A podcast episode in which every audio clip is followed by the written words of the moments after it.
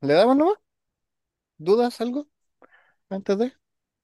Súbele, Raúl. Tele Ya, nomás. vamos. Esperanza está en tu voz, tu gracia me alcanzó. No me lo esperaba, tu misericordia. Hola, hola, ¿cómo están? Bienvenidos. Vamos nuevamente juntándonos para conversar.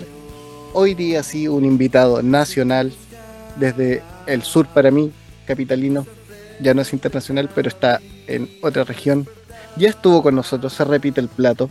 Como buen invitado tiene para repetirse.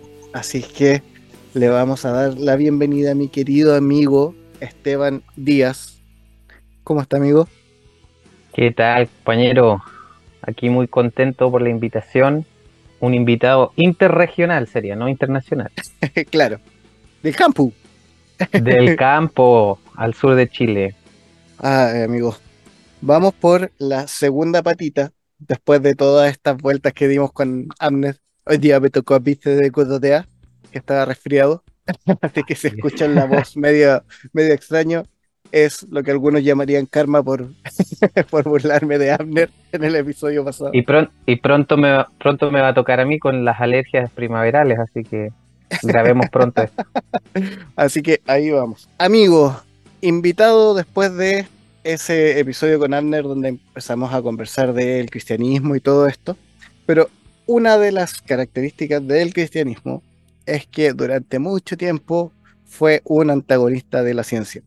Y como mi querido amigo en su podcast de Reflexiones Marginales, partió con una temática similar, dándole ahí un, aterrizaje forzoso a la, a nuestras creencias, eh, tenía que ser el invitado para hablar de eso. Entonces vamos con el tema complejo que muchas veces, sobre todo los apologetas, les gusta mucho tocar, que es religión versus ciencia. ¿Qué opina, amigo, de esta idea que tenemos desde uy, hace muchísimos siglos de que la religión y la ciencia no se tocan? Bueno, como tú bien dices, eh, es un episodio que grabé del podcast Reflexiones Marginales. eh, y tiene relación, o mejor dicho, uso como base un texto de José Luis Sicrep, eh, Introducción al Antiguo Testamento, es el libro, donde se abordan ciertas complejidades que tiene el texto, sobre todo, obviamente, como dice el título, el Antiguo Testamento, habla de complejidades con respecto a los problemas morales que encontramos en la Biblia, ¿cierto? Problemas con las ciencias naturales, problemas teológicos, etcétera. Y justamente uno de esos problemas es este tan de moda, podríamos decir, sobre todo en, en la divulgación de redes sociales, que es la religión y la ciencia, o la fe y la ciencia. Eh, pero si lo vemos desde perspectivas un poco más académicas, podríamos llegar a concluir que es un conflicto total y absolutamente superado, ¿ya? Pero antes de eso, ese ya sería como estoy contando el final de la película.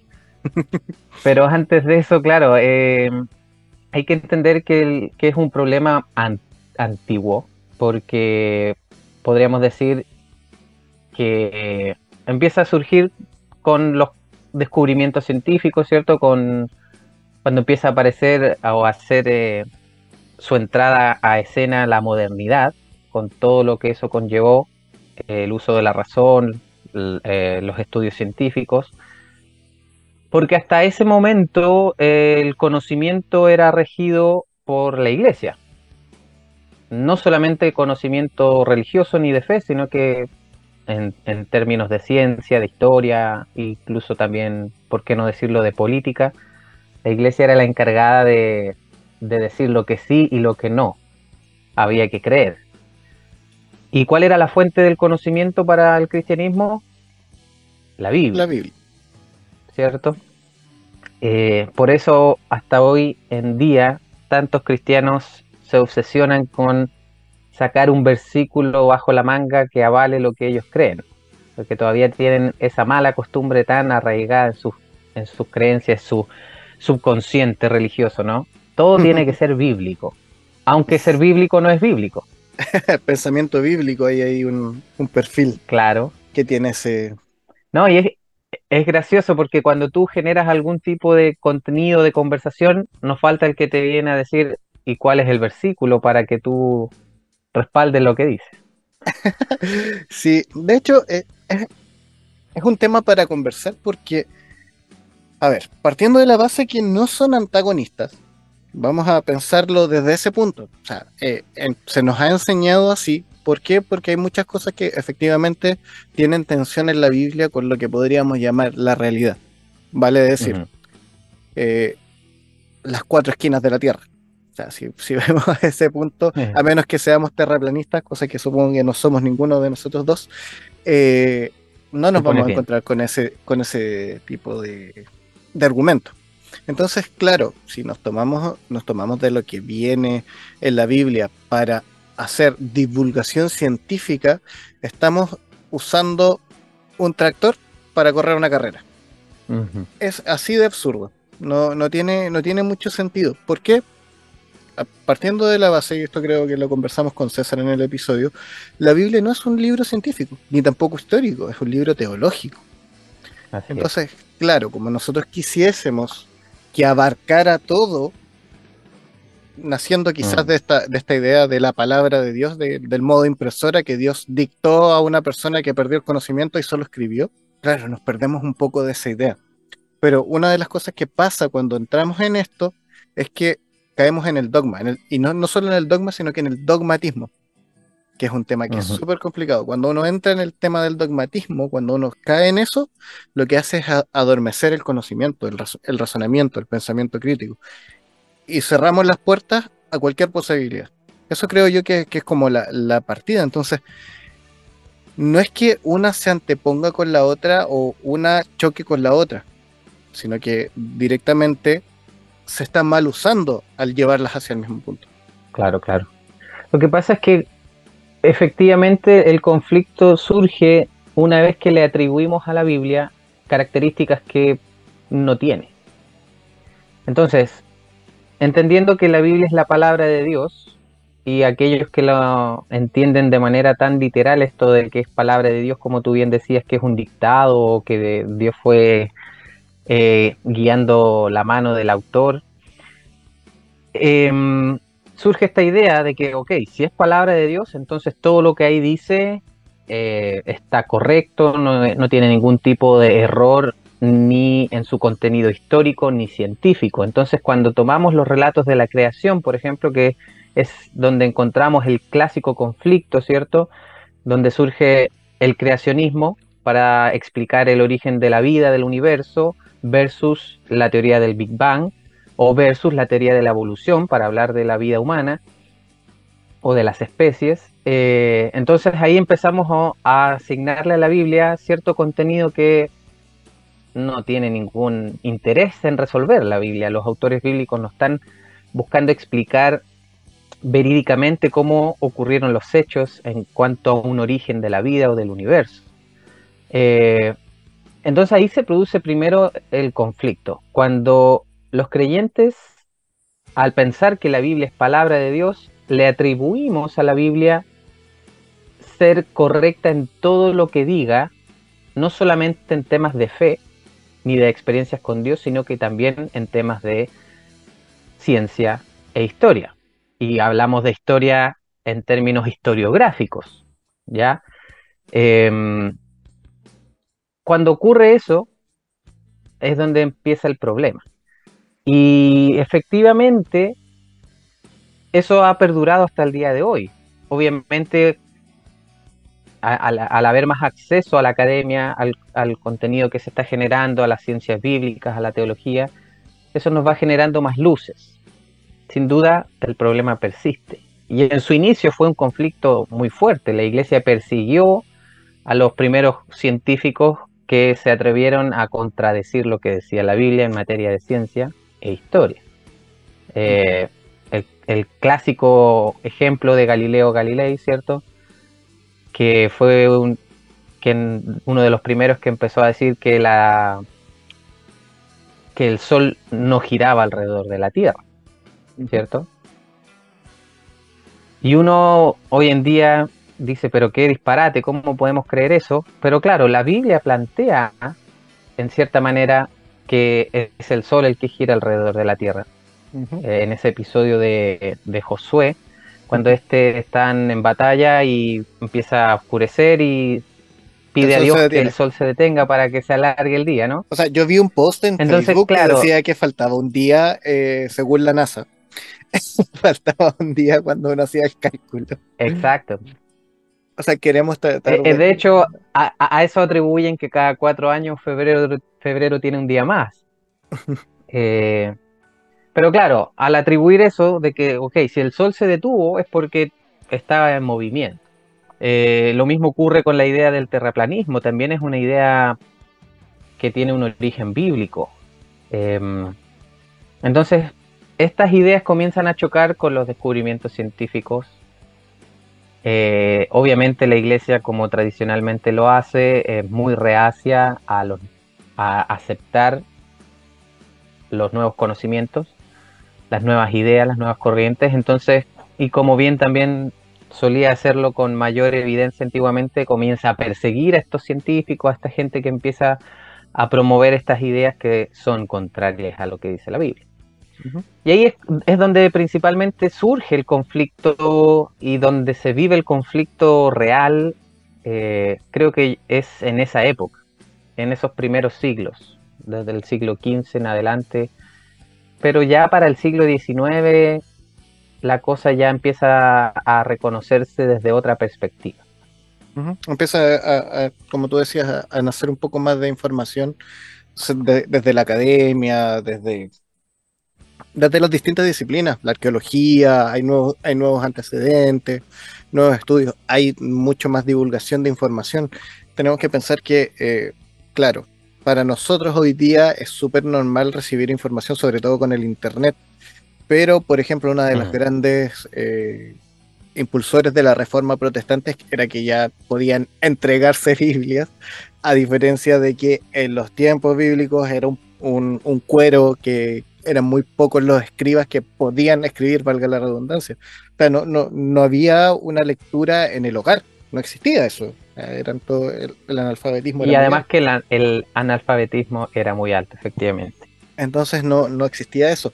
Ahora, lo que sí eh, creo que es digno de destacar de este punto donde estamos hoy es al contrario. Siento que de alguna manera el cientificismo ha ido en contra de la religión y es al revés ahora la persecución, en muchos casos. Vale decir, el ateísmo que está en, en, propagación respecto al cientificismo, porque no es lo mismo ser científico que ser cientificista. Eh, ojo con eso. Entonces, eh, en base al cientificismo, eh, el ateísmo que está entre comillas, vamos a decir por modo, aunque suena despectivo, pero no, no quiero llamarlo de esa forma, sino que como que está en, en ebullición, está saliendo muy a, la, a, la, palestra, sobre todo con casos como las declaraciones de Stephen Hawking o, u otros divulgadores científicos que hoy día, como decimos, tenemos mucho más acceso a la información, buscan derrocar la religión. Vale decir, yo uso la ciencia para eh, argumentar que lo que dice la religión es falso o que, Dios no existe. Y ahí se, da vuelta un poco la tortilla. Ahora, eh, yo, yo entiendo la postura de. Entiendo esa postura. Porque después de tantos años de ser perseguidos, incluso de ser asesinados por la iglesia al promover estos conocimientos, queda un resentimiento natural, que es entendible no sé si justificable, pero sí es comprensible. Eh, y claro, ahora probablemente está tan latente esa intención de devolverle la mano a la iglesia, al cristianismo en este caso. Eh, pero sin embargo, yo creo que el conflicto que puede que todavía esté latente eh, ocurre, pero en los sectores más fanáticos, de lado y lado, fanáticos creyentes como fanáticos ateos pero no sé si sea un conflicto, al menos desde la academia, me parece que, no. No, claramente desde la academia no, sino que estamos hablando desde la divulgación, digamos, desde, desde lo que podemos ver día a día en, redes sociales, en, incluso en, canales de noticias oficiales, podemos encontrar ese tipo de... Ajá. Pero ahora, académico, claramente un académico es difícil que entre en, ese, en esa pelea. Pero sí... A- académico, científico y biblista, teólogo, como quieras llamarle. Porque, claro, el fanatismo es, es muy, muy complejo, es el fenómeno de, de una persona que se aferra a una idea desde una postura fanática, ¿cierto? Porque ahí obviamente cae en lo que nosotros hemos denominado fundamentalismo, eh, de creer que la postura que ellos tienen es la única posible, correcta y verdadera. Pero mira, antes de llegar a ese punto, eh, me gustaría mencionar como cuáles han sido las formas que el cristianismo ha intentado o ha utilizado para abordar el conflicto entre, entre la ciencia y la fe o la religión. Eh, existe un, un primer paso que podríamos llamarlo como el más retrógrado, sin duda, y es el- aquel que dice y el que plantea que si existe conflicto entre lo que dice la Biblia y lo que dice la ciencia, usted tiene que hacerle caso a la Biblia y punto. ¿Cierto? Entonces, si la Biblia dice que la Tierra es plana, aunque la ciencia diga lo contrario, usted va a creerle a la Biblia. Y no tiene otra opción. Aunque parezca gracioso, ¿cierto? Seguramente hay creyentes que se aferran a esa primera postura. Una segunda forma de solucionar el conflicto es eh, negar el conflicto. Es decir, que en realidad no es que haya un conflicto, sino que hay una especie, son la religión y la ciencia en realidad son como aliados. O la ciencia, mejor dicho, viene a ser un aliado de la religión, porque cada vez que se hace un, de- un descubrimiento científico, esta gente que dice, ah, pero mira, la Biblia ya lo decía antes. Y de eso está lleno YouTube, ¿cierto? Eh, la NASA confirma que la Biblia tenía razón. Eh, se descubre que el arca de Noé estaba en las montañas y hacen las mediciones y, y todo calza conforme a lo que decía el relato. Es complejo el escenario. ¿Por qué es complejo? Porque incluso la misma Biblia no puede conciliarse consigo misma en materia de ciencia. Entonces, si la propia Biblia no tiene un, un único hilo conductor, es decir, entra en conflicto con sus propios relatos, ¿cómo vamos a pretender que la ciencia, que la ciencia estudia lo objetivo, lo observable, avale lo que dice la Biblia? Si la propia Biblia en muchos casos se contradice. Y para ejemplificarlo, tenemos los dos relatos de la creación, ¿cierto? Donde ni siquiera ambos relatos coinciden en el orden en el que Dios va creando las cosas. ¿Cierto? En Génesis 1 se crea la luz, no recuerdo el, orden exacto, pero se crea la luz, ¿cierto? Primero, eh, se separan las aguas de la tierra, enseguida se crean las estrellas, el sol, la luna, los animales, los vegetales y finalmente el hombre y la mujer. Versus el segundo relato, que ya la tierra está ahí creada, el cielo y la tierra, no hay nadie que trabaje la tierra, entonces Dios, ¿qué crea primero? Al hombre para que trabaje la tierra, luego está la vegetación, y como el hombre se siente solo, enseguida se crean los animales y finalmente la mujer. Entonces son dos relatos que no coinciden entre ellos. ¿Cómo voy a hacer para que la ciencia avale a ambos relatos? Entonces, ese es el absurdo de querer negar el conflicto y decir, no, es que en realidad la ciencia y la religión son aliados. Porque cada vez que hay un descubrimiento científico, podemos observar que la Biblia ya lo decía antes. Y además ahí caemos en eso tan absurdo que tenemos muchas veces los cristianos de usar versículos aislados para respaldar cualquier idea, por absurda que sea. Es que, de hecho, estaba pensando en eso de, de tratar de argumentar con la Biblia cosas que ya que se están descubriendo. O sea, yo lo que, lo que, lo que siempre he dicho, puede que la Biblia diga algo que se está descubriendo, efectivamente, porque lo que están relatando ahí son cosas que, entre comillas, podría decir, están viviendo las personas. Mediante la observación pueden decir, qué sé yo, que, que el sol sale por un lado de la Tierra. Y después la ciencia lo va a comprobar. Y es efectivo, sí, tienen razón, concuerdan, pero no todo. Ese es el punto. Claro. Ahí, ahí es donde yo creo que está la, la gran diferencia. De hecho, estaba, estaba pensando en esto y mucho de, por ejemplo, lo que no va a concordar entre la ciencia y la Biblia es, por ejemplo, la parte de, experiencial de lo místico. Tú no puedes Obviamente. replicar una, la parte mística, entonces no es imposible que alguien desde la ciencia te lo avale. Porque la ciencia, como trabaja, directamente va y dice, ok, si yo junto un, qué sé yo, vamos a hablar de las cruzas de perros, un Rottweiler con otra raza, va a salir esta nueva raza. Y junto después otro perro distinto y de nuevo la misma raza y sale, salen iguales, ok. Esto sí dice que se pueden compaginar genéticamente, etcétera, y mediante la repetición van experimentando y van saliendo esto. En el caso de la Biblia, es un relato. Es un, rel- es un relato que muchas veces, como ya dijimos, lo tomamos como histórico, pero no necesariamente es así. Entonces no podemos, por ejemplo, no podríamos replicar un diluvio. De hecho, la ciencia avalaría el hecho de que sería imposible inundar la Tierra porque la cantidad de agua que existe en el planeta no da para inundar toda la Tierra. o sea, no, no, Mm. no, no nos cuadra. Entonces, en, en ese, en ese aspecto, creo que hay, hay limitantes, vale decir. El científico eh, no tiene, tiene una limitante que es no poder experimentar lo empírico del otro. Vale decir, uno que tiene, que tiene el, el- el pasado pentecostal y bien místico, todas estas eh, cosas sobrenaturales. Yo mismo siempre lo digo, para mí es súper difícil negar a Dios porque yo sé con quién me encontré, porque mi experiencia de encontrarme con Dios fue súper sobrenatural. O sea, literalmente eh, pasó algo sobrenatural en mi vida, que es que me cayó un libro en la cabeza que no tenía por dónde caer. Y, y yo digo, ok, eso es místico.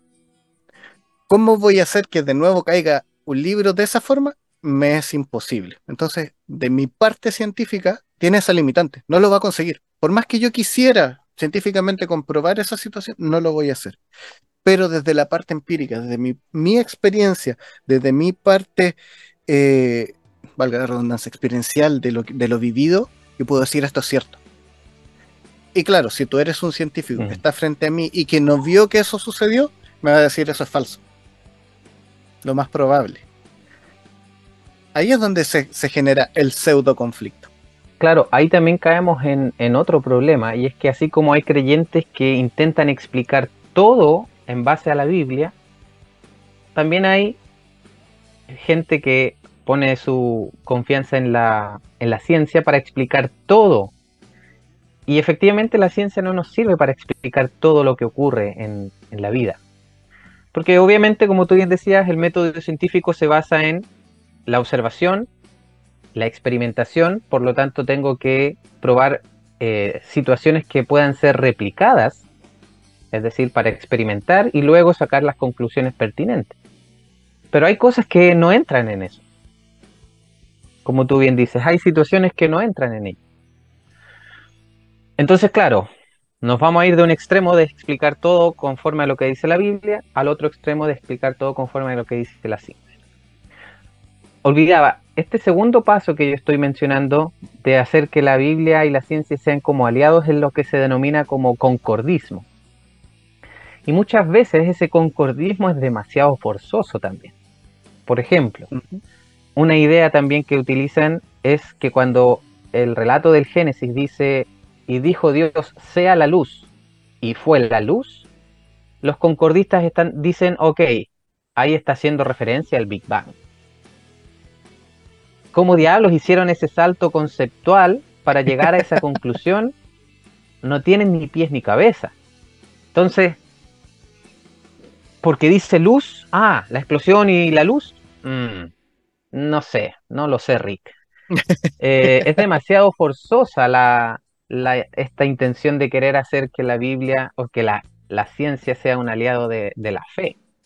Entonces, por eso tampoco es una postura que sea muy fructífera a largo plazo. Hay un- una tercera postura que es la denominada la pedagogía divina, y esta yo sé que le gusta a muchos. Eh, y es básicamente lo que dice que, mm, claro, Dios le habla al hombre antiguo en un lenguaje que él pueda entender, tal como un padre le habla a un hijo en un lenguaje que el hijo pueda entender.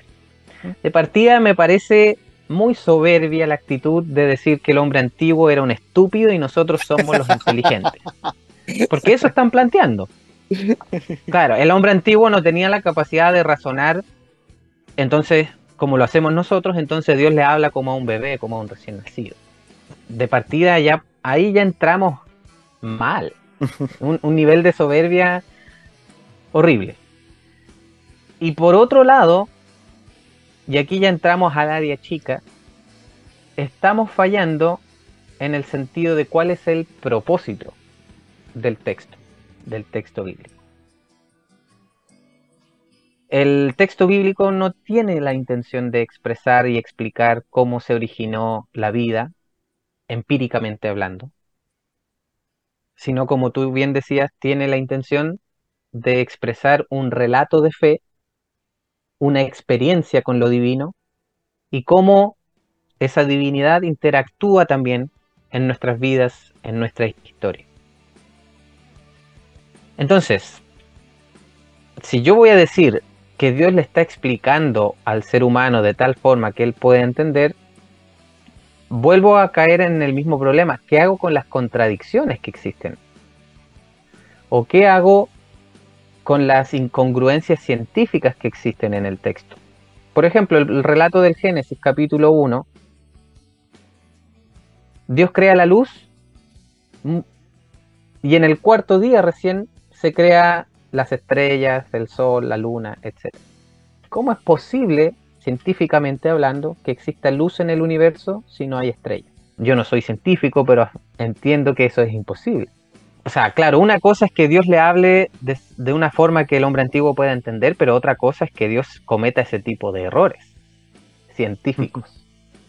O también, ¿cómo es posible que la vegetación también en el capítulo 1, exista antes de que exista el sol. es imposible que exista vegetación si no hay luz solar. Y sin embargo, en el Génesis dice que Dios creó la vegetación y posterior a ello se crea el sol. Entonces, volvemos al problema. La pedagogía divina, claro, insisto, una cosa es que tú le enseñes a un niño con un lenguaje que él pueda entender pero otra cosa es enseñarle barbaridades que no tienen relación con lo, con lo real. Eh, inconsistencias científicas en este caso. No, incluso inconsistencia en el relato. O sea, bueno, yo he escuchado gente decir, no, es que. que de hecho es contradictorio en sí sobre la misma, porque dice, no, es que a lo mejor el, el, el que entendió esto, el que estaba aprendiendo, el alumno de esta pedagogía, no entendió bien. Pero ahí de nuevo cada caes en lo mismo, caes en lo mismo. Entonces, bueno, eso no es. O es perfecta o no es perfecta. Entonces, claro. tenemos todo ese, ese lado. De hecho, estaba pensando en esta forma de cómo, de cómo se trata, porque, insisto, se trata de ver como que fueran dos trenes que van a chocar, a menos que del todo vayan juntas. O sea, o es un tren o son dos que chocan, no pueden ir en paralelo. Y para mí, modo de acercarme al texto, que eso ya es personal, van en paralelo, no van, no van en contraposición. Al contrario, siento que de alguna manera hay cierta, como tú decías, se complementan en, cierta, en cierto modo, pero no del todo. No es que todo lo que esté ahí vaya a ser tal cual. Entonces, por ejemplo, está, eh, cuando estaba pensando en este tema y estábamos ahí, estaba estudiando un poquito, eh, me encontré con una cita de Dobzhansky. Me cuesta decir el apellido este.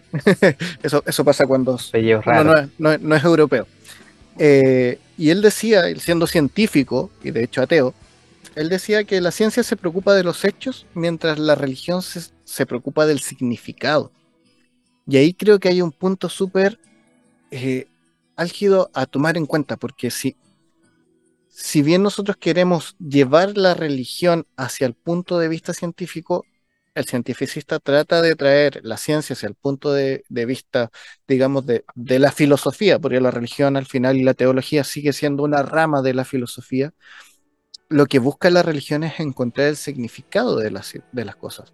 O sea, yo puedo, y, y para graficar un poco cómo van, van de la mano, es el caso de del nacimiento de un hijo. Yo puedo entender cómo nació un hijo, cómo un espermatozoide entró en el óvulo, se formó la vida. Hoy día, antes de- diríamos que te formé desde el vientre de tu madre, porque no habían ecografía. Es- Claro, claro. es- pero hoy día podemos entenderlo y ver cómo va creciendo, cómo va creciendo el feto y todo esto y, y decir, ok, nació un hijo. Pero eso no es tan frío como una sucesión de pasos.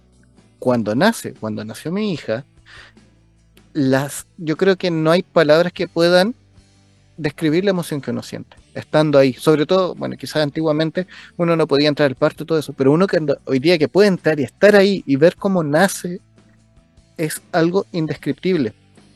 Y eso tiene un significado único que jamás la ciencia te va a poder explicar. Te puede decir las hormonas que se liberan en el cerebro, te puede decir que incluso la cantidad de hormonas si te ponen ahí mediciones, pero jamás te van, a- van a poder decir qué sentiste. Claro, porque la ciencia lo que responde es el cómo, pero no el por qué. Ahora, volviendo a este problema de, de- de atribuirle a la Biblia estos conocimientos ilimitados y correctos en cualquier materia, esto va de la mano con la doctrina de la inerrancia bíblica, que justamente plantea que la Biblia no es, no tiene ningún tipo de error en, en materia de ciencia y de historia. Pero también aquellos que se adhieren a esta postura de la inerrancia bíblica son bien pillos, son bien tramposos, porque ellos en realidad después concluyen que lo que los textos que son inerrantes son los originales. Textos que nadie tiene acceso. O sea, tiro la pelota para el córner, me lavo las manos y, y- y- y ahí queda. ¿Qué capacidad de discusión vamos a tener si alguien te dice eso? No, es que mira, en realidad son los originales los que no tienen ningún tipo de error. Después los manuscritos que fueron copias, ahí fueron errando los que fueron copiando y todo eso. ¿Y qué discusión vamos a tener al respecto? Es como pelear con un fantasma. ¿Y para qué decirte las traducciones? Porque los manuscritos, claro, los manuscritos, los manuscritos originales no los tenemos y probablemente nunca los vamos a tener. E incluso si los tuviéramos, no sabríamos que son los originales porque no hay cómo. No hay cómo datar cuál es el original. Entonces, esas posturas, como dije hace un rato, fanáticas extremas, son peligrosas porque no te permiten entrar a un diálogo, no te permiten entrar a una capacidad de razonar, de criticar. Y ante eso, la verdad es que no, no es mucho lo que podemos hacer, más que pelear, discutir y, y agarrarnos de las mechas, pero al menos creo que varios ya estamos cansados de eso y, y pretendemos algo más. Entonces, con todo lo dicho, ¿cierto? Eh, pensar que la Biblia tiene supremacía frente a la ciencia, hablar del concordismo o hablar de la pedagogía divina, si ninguna de estas tres posturas o formas de resolver el problema no son satisfactorias, ¿significa todo esto que la Biblia miente? Y ahí está la cosa. El problema no es que la Biblia mienta, sino que el problema es que nuevamente le hemos querido otorgar a la Biblia características que ésta no posee. Entonces, si yo pretendo encontrar conocimiento científico en la Biblia, por supuesto que voy a errar.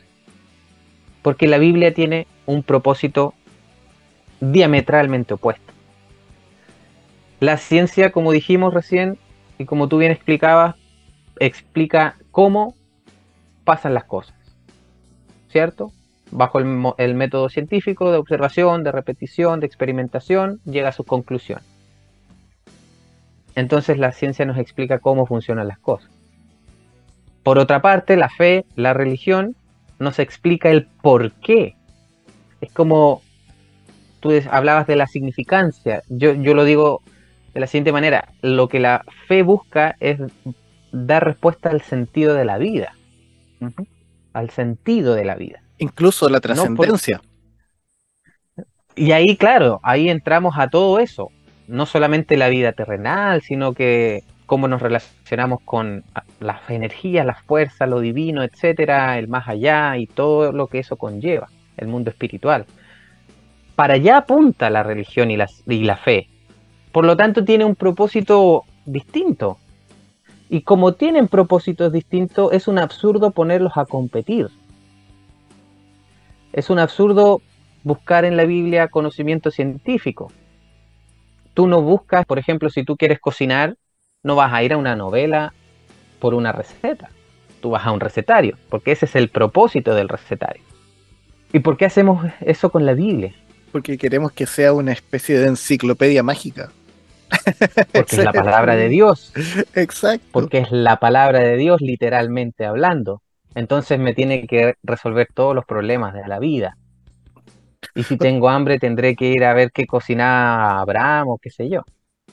No, de hecho, ahí, ahí nacen eh, disciplinas como la bibliomancia, siempre la, mencionamos. O sea, no sé qué hacer, necesito resolver mi vida, un problema que claramente es un tema de tomar tu responsabilidad en tu vida. ¿Y qué hacen? Poner el dedo en un versículo a ver que me diga qué hacer. O sea, eh, ese es el nivel de, esoterismo, por llamarlo de alguna forma, eh, sobre el cual le estamos dando a la Biblia. Y no, y no necesariamente es para eso. O sea, yo entiendo que hay gente que sí le puede resultar, pero eso es parte de lo que se llama el pensamiento mágico. O sea, saber que, si mm. resulta eh, cuando yo me rasco la oreja izquierda eh, antes de apretar el botón enter, eh, lo más probable es que gane en el juego. Cada vez que vaya a apretar el enter me voy a rascar la oreja izquierda. con la Biblia hacemos lo mismo. Y Dios no funciona así. Y el texto no funciona así. Que la vida no funciona así. Porque la vida no funciona así. Entonces, y, por eso también se explica que cada cierto tiempo surgen y vemos en las noticias grupos eh, que se denominan, denominamos sectarios, ¿cierto? Que empiezan como a intentar replicar la vida como la vivían en la Biblia.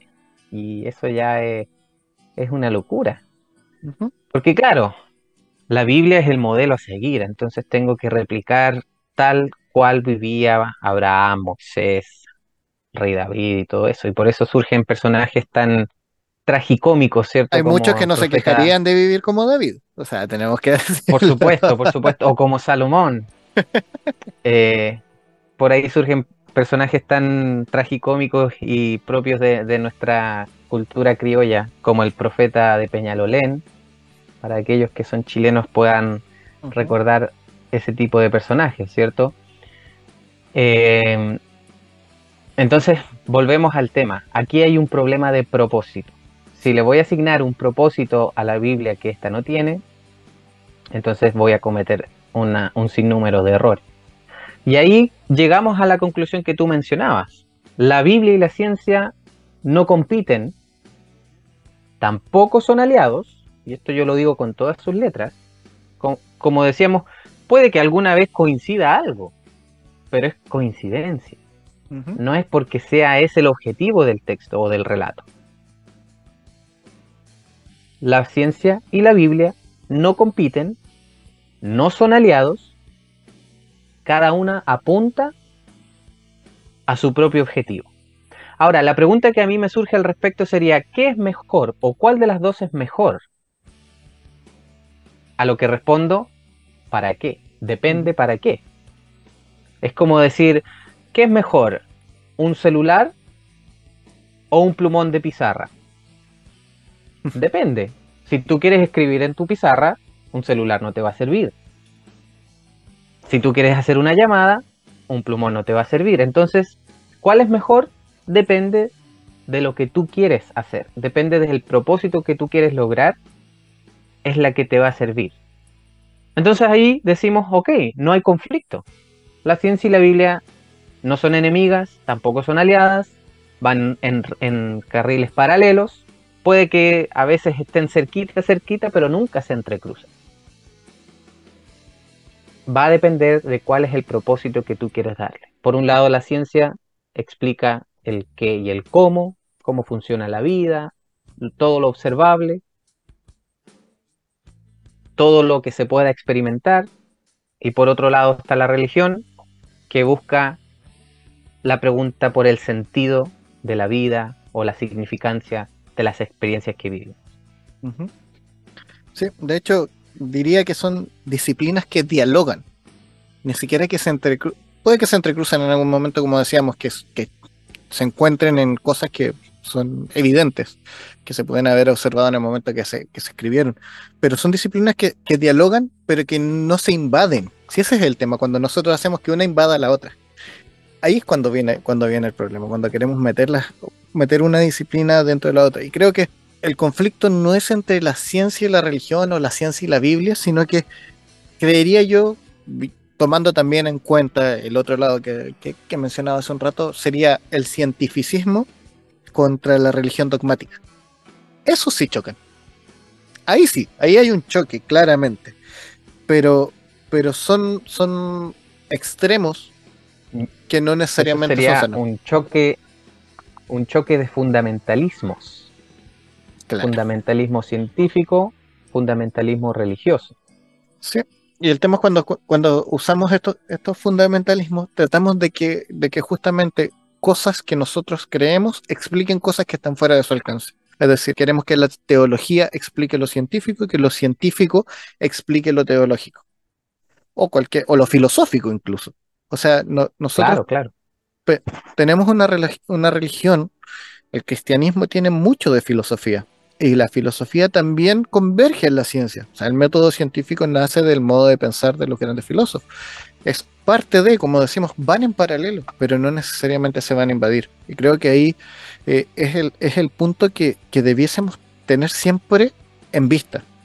¿Por qué? Porque al final, y quizás es lo, es lo más, lo más complejo, el pensar que nosotros podemos usar la Biblia para tener la razón e imponer una razón, es cuando todo se nos va al carajo. Ahí es cuando todo se desarma, todo pierde sentido, pierde sentido lógico y pasa lo mismo, insisto, con la ciencia. Cuando nosotros queremos imponer mi percepción por sobre la del otro sin tener siquiera un argumento que contraste, nos perdemos del, del foco. Claro, y bueno, concuerdo con lo que estás mencionando tú. Y a mí me salta la siguiente pregunta. ¿Para qué todo esto? ¿Para qué nos sirve o de qué nos sirve llegar a esta conclusión de que la fe y la ciencia no compiten, no son enemigas, tampoco son aliadas? Y la respuesta es que es una invitación a que podamos vivir nuestra fe sin renunciar a nuestra capacidad de razonar, sin renunciar al razonamiento lógico, crítico, que es tan propio del ser humano. Porque por mucho tiempo, y todavía lo podemos ver en algunas comunidades, la gente no se le permite pensar, no se le permite cuestionar, porque cada vez que lo hagan están cuestionando a Dios. Y por lo tanto, no hay ni una capacidad de razonamiento, y eso termina esclavizando a las personas. Todo lo contrario a el propósito, podríamos decir, el propósito original que tiene el Evangelio, que es traer libertad, no más esclavitud. Por lo tanto, entendiendo esto, yo puedo conciliar mi fe, mi creencia, con todos los descubrimientos científicos que existen. Y puedo ser libre, ya no vivir preso de esa obsesión de que cada vez que exista un descubrimiento científico, ver si mi fe tambalea o no. O estar buscando el versículo que avale dicho descubrimiento. Porque todo eso termina siendo una enfermedad que te termina matando y termina matando la espiritualidad, que finalmente es uno de los propósitos principales de la fe y de la religión. Promover una espiritualidad saludable, que te libere, que te permita ser un mejor ser humano, etc.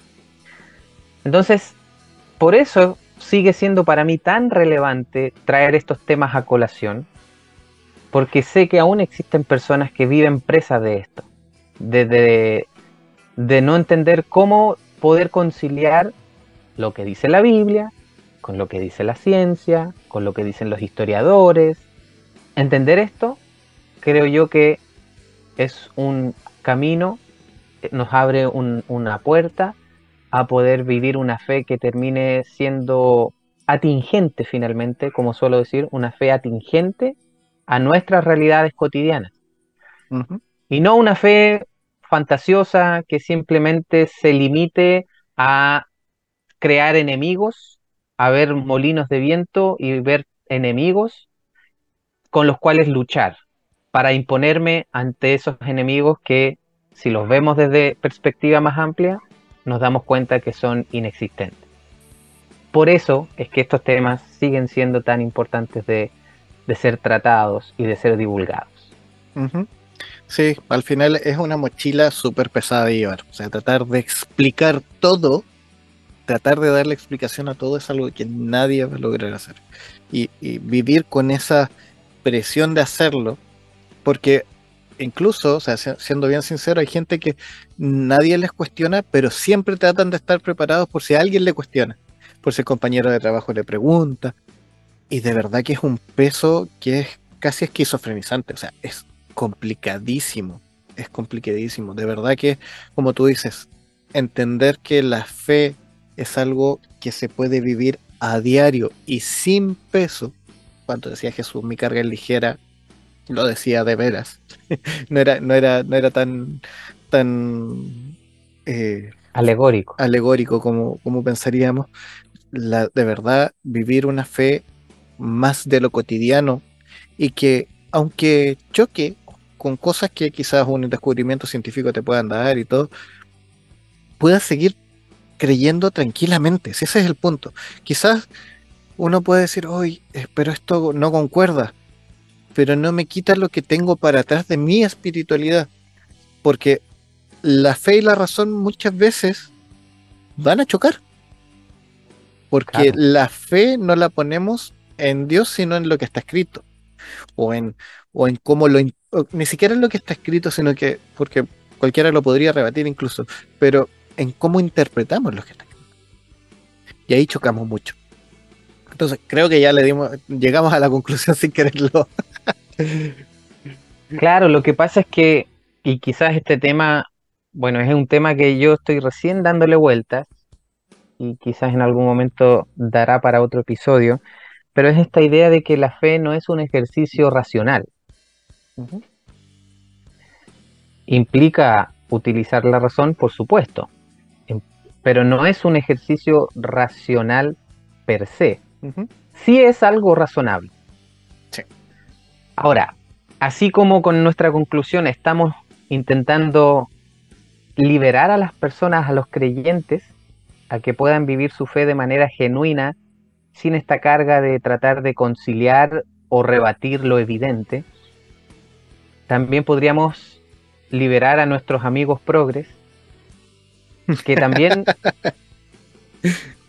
probablemente víctimas de algún tipo de trauma, lo digo en buena, con respeto, eh, suelen burlarse de las personas que, que están en esto, que están en este tipo de conflictos, mostrando muchas veces cierta superioridad intelectual e incluso a veces moral.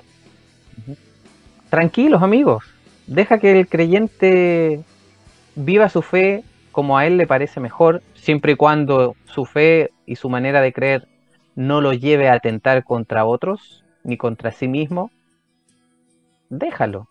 La fe es algo que para muchos sigue siendo importante, que para Y muchos sigue siendo, además, y es algo fundamental para la vida de muchos. Entonces, quítate esa carga de tratar, porque ni siquiera intentas dar una explicación razonable, simplemente muchos están en el camino de eh, ningunear a las personas en tono burlesco. No digo que la burla sea algo negativo, a mí me encanta la burla, tengo un humor bastante negro al respecto, pero sí me, me, me- me preocupa muchas veces esa actitud como de, ay, estos cristianos, ¿cómo todavía creen en esto? Eh, bueno, estamos cada uno en nuestros procesos, en nuestros caminos. De nuevo, si la fe de estas personas le permiten vivir una vida con un sentido distinto, y mientras no atenten contra otros, contra ellos mismos, no veo el inconveniente que crean lo que quieran creer. Sí, bueno, creo que, estamos en, ese, en eso es la misma línea. No sé si todo, todas las personas eh, lo entienden de esa forma. Yo en lo personal eh, ahí tengo un, un, código moral y ético bastante rígido. Cuando, cuando ya entra la descalificación, por lo menos yo dejo de participar. Trato de hacerlo. Eh, y, lo he visto en amigos que quiero mucho comportarse como verdaderos bully por creer que tienen la razón. Y, de, pronto me da más pena que se les aplauda eso a que, a que solo lo hagan. Porque una cosa es la decisión personal de sentirte moralmente superior y que, claro, es un aprendizaje que cada uno tiene que tener. Y otra es cuando el grupito alrededor te dice, sí, dale, anda, es como cuando estás en el colegio y te dicen, ya, pégale, pégale, pégale para ver la pelea. Es lo mismo. No, me parece que no, es correcto. Entonces, las redes sociales dan mucho para eso. Eh, el, estar frente a un texto y no frente a la cara de una persona y ver cómo se le parte el corazón cuando le dices algo pesado, te da para mucho. Entonces, de repente hay que tener cuidado con eso. Además que bueno, a lo mejor no estamos saliendo un poco del tema, pero el otro problema que, se, que observo en este tipo de conductas es que muchas veces eh, noto que ellos no han renunciado a su forma de creer, porque cuestionan, pero siguen pensando de la misma manera. Entonces dicen, no, no sé, por ejemplo, ¿cómo Dios, cómo creen que Dios hizo esto? Oye, pero si, ¿por qué tú sigues creyendo que, Dios hace eso? Para cuestionarlo.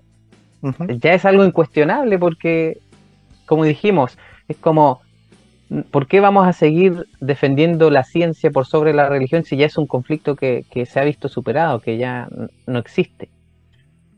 Entonces, claro, como que hay una pretensión de superioridad intelectual, pero en realidad están cambiaron de vereda solamente. pero Queremos quedarnos con el trofeo.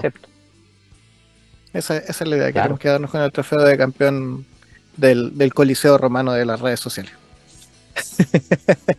eso es. Amigo querido. esa, zona, porque en realidad es eso. Creo que ya estamos bien en el tiempo, así que yo siempre, como dije el otro día, les doy tiempo por si se les queda algo más en el tintero, algo que quieran decir, lo que sea, aparte de la publicidad y todo eso, sino que algo que tenga que ver con el tema o que vaya alrededor, que se haya quedado en el tintero, sino para que ya nos cuentes dónde encontrarte y vayan a ver tu humor negro que acabas de mencionar. No, la invitación está a, seguir creciendo en el conocimiento, eh, en la fe, en la espiritualidad, y, que podamos vivir justamente una espiritualidad atingente que, no nos impida nuestra capacidad de razonar. Eh, y que entendamos esto que parece tan sencillo, pero sin duda que es clave, cuál es el propósito de la espiritualidad, de la fe, de la religión, de la Biblia, etc. Cuando entendemos el propósito de esto, créanme que agarramos un ritmo que, le podemos, podemos tener un goce de, de, la literatura bíblica, de la espiritualidad, de la oración, de todos los ejercicios espirituales, que no tiene precio y que no tiene igual aunque antes éramos más fanáticos religiosos y probablemente orábamos más y leíamos más la Biblia, ahora cuando lo hacemos desde esta perspectiva, entendiendo cuáles son los propósitos de esto, es mucho más significativo. Al menos esa ha sido mi experiencia y creo que también ha sido la de varios. Esa es la invitación con respecto a este tema. Y bueno, la publicidad, eh, reflexiones marginales, Instagram principalmente y podcast Spotify, Apple Podcast, eh, Reflexiones Marginales, ahí hay varios episodios. Estamos empezando ya una segunda parte, no sé si una segunda temporada, no lo defino así, pero sí ya una segunda parte. La primera parte, como les dije anteriormente, traté distintos, distintas dificultades al abordar el texto bíblico, eh, entre ellos la religión y la ciencia. Y ahora voy a empezar a hablar de temas un poquito más diversos, sin necesidad de que cada episodio se relacione con el anterior. Algunas veces puede que sí, pero ya no tan estructurado, sino que temas más libres para, ir dándole un poquito más de forma al, podcast. Vamos a escuchar la catarsis de Esteban. son episodios breves, no me gustan los episodios tan largos porque puede que se aburran. No creo, creo que el más largo dura 29 minutos, así que es un tiempo prudente. ¿Quieres decir que nosotros somos imprudentes? Tenemos como una hora y No, media es que cuando vez. se, es que este es otro formato, pues. Este es otro formato cuando es de conversación ya es Sí. distinto el tiempo. Cuando uno lo hace solo ahí uno lo maneja. Espero en una, eso sí, espero en una segunda temporada ya empezar a invitar amigos a conversar y ahí obviamente el, el tiempo es relativo, así que Ya, amigo, te agradezco. Te agradezco mucho tu tiempo. De verdad, te, te las arreglaste para estar porque nos costó también para variar, siempre nos cuesta. Pero, pero ahí Sí. estamos. Y, y era una conversación que estaba pendiente hace rato. Sobre todo con el tema de Así que, es. de que hoy por hoy, como decíamos, las redes sociales dan para mucho y dan para, para ser idiotas. Si no, no hay otra palabra. De repente somos bien idiotas. Todos, todos lo hemos sido. Así es que amén. Amigos queridos, eh, gracias por escucharnos, gracias a David por la música, eh, hablando de, de, de personas que piensan distinto, mi querido amigo ahí reformado siempre nos apoya y la conversación siempre está ahí en curso, como diría nuestro querido amigo César Soto. Así que muchas gracias a todos, gracias Esteban, un abrazo, se hace con amor, Gracias a ti. chau chau. Gracia me alcanzó. No me lo esperaba, tu misericordia la encontré cada mañana. Y no era yo el que te buscaba, con tu cruz de frente cada día despertaba. Y aunque sabes cómo